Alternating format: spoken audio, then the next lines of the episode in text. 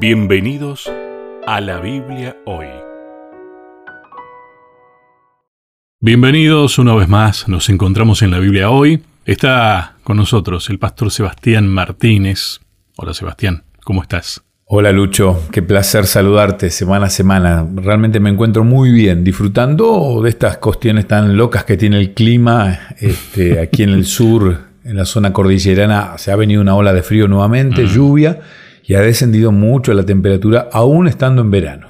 Te estaba por decir, te veía demasiado abrigado para lo que es el verano, pero bien, se entiende entonces, tiene su explicación. Sí, y acá en casa estoy calefaccionado. Este, realmente está muy fresca esta semanita, ya despidiéndose el mes de febrero, nos, nos anticipa, no sé si el otoño, yo creo que más cerca del invierno, porque eh, ha bajado la temperatura de manera notable. Tal vez comentario repetido en los medios, ¿no? Pero cuántas cosas que están pasando a nivel clima, ¿no? Una cuestión que uno mira en las noticias, yo suelo no mirar noticias realmente, y sin embargo, hoy la, todos somos periodistas, de alguna manera todos comunicamos a través de las redes sociales, y trato de informarme, sí, con las personas que in situ publican, suben videos, postean, y trato de, escuchar la noticia sin la contaminación de, quien la quiere contar.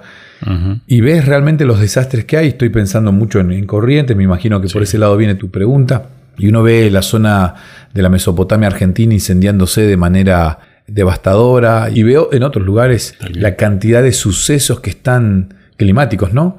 Anunciando que Cristo viene, porque uno entiende el egoísmo del ser humano, cómo hemos destruido este planeta que Dios construyó para nosotros y para vivir eternamente y por la entrada del pecado lo hemos de a poco destruido y estamos ya, yo creo que estamos cerca de cumplir el objetivo de destruirlo completamente. lamentablemente, ¿no? Pero estamos, estamos mal como planeta. Sí, a mí me, me, está llamando la atención cuestiones como fuego por un lado, agua en otros, haciendo desastres también, y sequías en otros puntos, ¿no? Y todo esto ya sabíamos que iba a pasar en algún momento, ¿no? Y tal vez es cuestión de que prestemos atención en qué tiempo estamos. Es que claramente todo esto nos ayuda a darnos cuenta que necesitamos volver a Cristo, ¿no? Necesitamos volver a Dios, necesitamos acercarnos al estudio de su palabra, necesitamos adorar. Me gustó mucho estos enfoques que está dando el autor Félix Cortés en estos postreros días. A mí me encanta explicar esto, me encanta explicar lo que significa postrer, porque es muy sencillo, un postre es lo último que se sirve al comer, el postre es lo, que viene al final, es lo, rico, digamos. Va, a mí me gusta comer todo tipo. de paso, te recomiendo una película muy, muy buena. Me gustó mucho, la vi con mis hijos, una película que no es infantil, para ver en familia. Se llama Ave. Ah, bien. La historia de un niño este, con mamá judía y papá este, palestino, musulmán. Una, parte de la familia le dice Abraham, la otra le dice Ibrahim, y él prefiere llamarse Ave, Abe y su sueño es ser chef y él a través de la comida quiere unir a los pueblos. Y habla de esta diferencia que tienen allí en Medio Oriente que se extiende a todo el mundo y es una diferencia que no solamente queda en Medio Oriente. Te la recomiendo para pensar esto de, la necesidad que tenemos en el tiempo del fin de, adorar a Dios de manera genuina, de manera sincera y de predicar sin tantos prejuicios, porque nos cuesta predicar, porque nos cuesta abandonar nuestro egoísmo y no queremos que otros se den cuenta de algunas este, cuestiones egoístas que nosotros tenemos. Bueno, y Jesús justamente hizo eso, ¿no? Dejó de lado, se despojó a sí mismo por completo, que es parte de, de ese sacrificio perfecto que es el tema de hoy.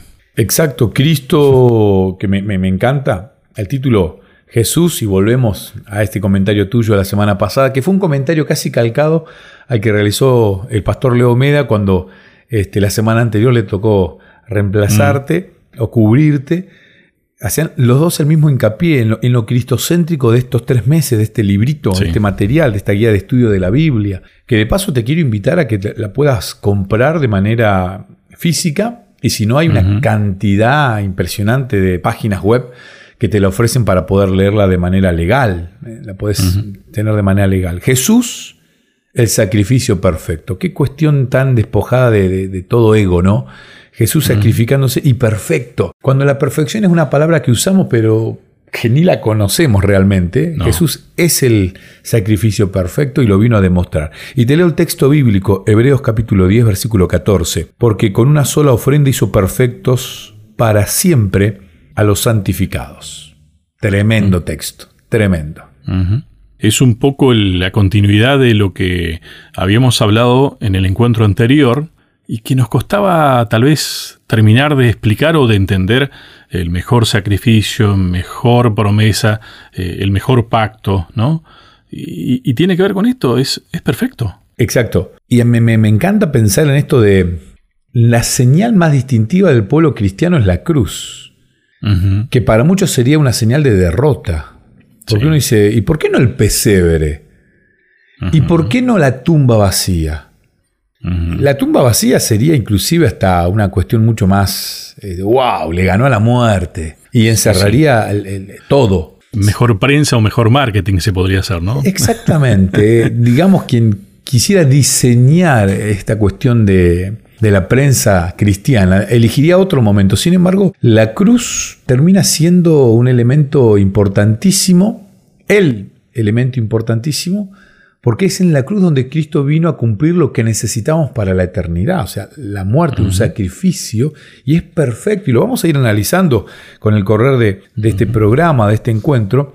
¿Por qué se necesitaban sacrificios? Es una pregunta que arranca la semana. ¿Por qué se necesitaban sacrificios? Y me parece muy justo y muy, muy preciso responder esta pregunta, Lucho. Bien, e-, es todo un planteo ese, ¿no? Creo que la, la expresión más sencilla es el tema de, la sangre, ¿no? Sería la idea más simple de decir, bueno, sin sangre no hay remisión de pecados, ¿no? Pero podemos transformarlo en una frase hecha esa, nada más.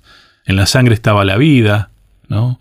Podemos teorizar muchísimo, pero nos cuesta tal vez decir, ajá, pero a ver, hoy día, ¿cómo entiendo eso?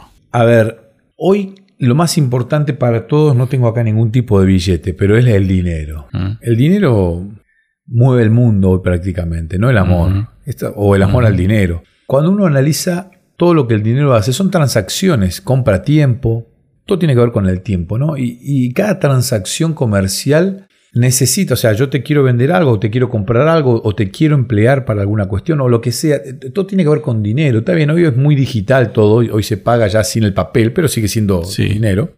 Y acá había una transacción, acá había que saldar alguna deuda y tenía que haber un, pago.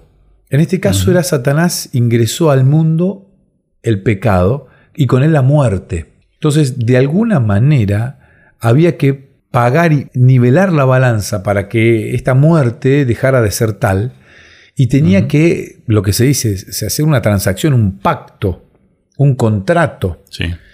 Y en ese pacto tenía que existir la muerte, porque la paga del pecado de la muerte, porque el ingreso del pecado hizo que nuestro cuerpo, que, fue hecho para vivir eternamente, empezara a generar una degradación y por consecuencia, esto es muy sencillo, el pecado nos aleja de Dios y Dios es el dador de la vida. Como nos alejamos, empezamos a morir. Mira, ya que sacaste el tema del dinero, ¿no? En realidad lo que nosotros, eh, ya sea que lo manejemos en forma digital o en formato papel, en realidad es un papel que dice que vale tanto. Hay algo que lo respalda. Hay una garantía en algo tal vez tangible, porque el papel en sí no vale lo que dice el billete. Y en esto pasa lo mismo. El pago está garantizado, lo hablamos la vez pasada, ¿no? Con la única cosa que tenía validez para que tenga garantía ese pago. Porque muchos podrían haber dicho, bueno, podría haber intentado pagar con cualquier moneda. No, la única moneda válida de pago era la sangre de Cristo. Totalmente. Y era necesario un sacrificio porque, mm, o sea, era necesario saldar la deuda. Había que pagarla. Había que sí o sí. Y la única, el, único billete era la sangre. Claro, se realizó durante mucho tiempo la cuestión este, del ritual del sacrificio para ejemplificar y para pedagógicamente ilustrar cuál sería la función de Cristo, el Hijo de Dios, pero necesitamos un sacrificio porque sin derramamiento de sangre no hay muerte y sin muerte no hay paga del pecado y el pecado ya estaba. Claro, el tema es que los sacrificios que antes se daban eran imperfectos. En cambio, este sacrificio, como dice Hebreos 10, es una sola ofrenda perfecta para siempre y para hacernos más santos. Y realmente es necesario que alguien tomara el lugar de ese animalito en realidad es mi lugar, el tuyo, para poder entregar la vida inmaculada, sin mancha, y esto es lo, interesante, para que nosotros recibamos el trato que él, él merecía. Eso es interesante también, ¿no? Porque eh, muchos de los simbolismos convengamos que eran simbolismos, reunían ciertas características que tenían que prefigurar realmente lo que iba a hacer el sacrificio verdadero, el válido, el que realmente daba la garantía. A ver, volviendo un poco a esta idea del, de la moneda. Una moneda vale tanto porque hay cierto respaldo, supongamos en un determinado banco, en el Banco Central de algún país, que diga, este billete vale tanto. Bueno, los sacrificios anteriores, los que se, de los que se habla mucho en el Antiguo Testamento, vendrían a ser lo mismo que el billete. El sacrificio de Cristo vendría a ser específicamente la cantidad de oro o aquello con lo que realmente se podía pagar. El respaldo a todos los sacrificios durante miles de años fue Cristo que fue el sacrificio y que vino a cumplir en la cruz, algo tan simbólico, ¿no? Porque, bueno, después vamos a hablar de la ira de Dios y el hecho de que Cristo inclusive debió sufrir esto también por nosotros. Bien, te propongo entonces que hagamos una primera pausa y ya continuamos.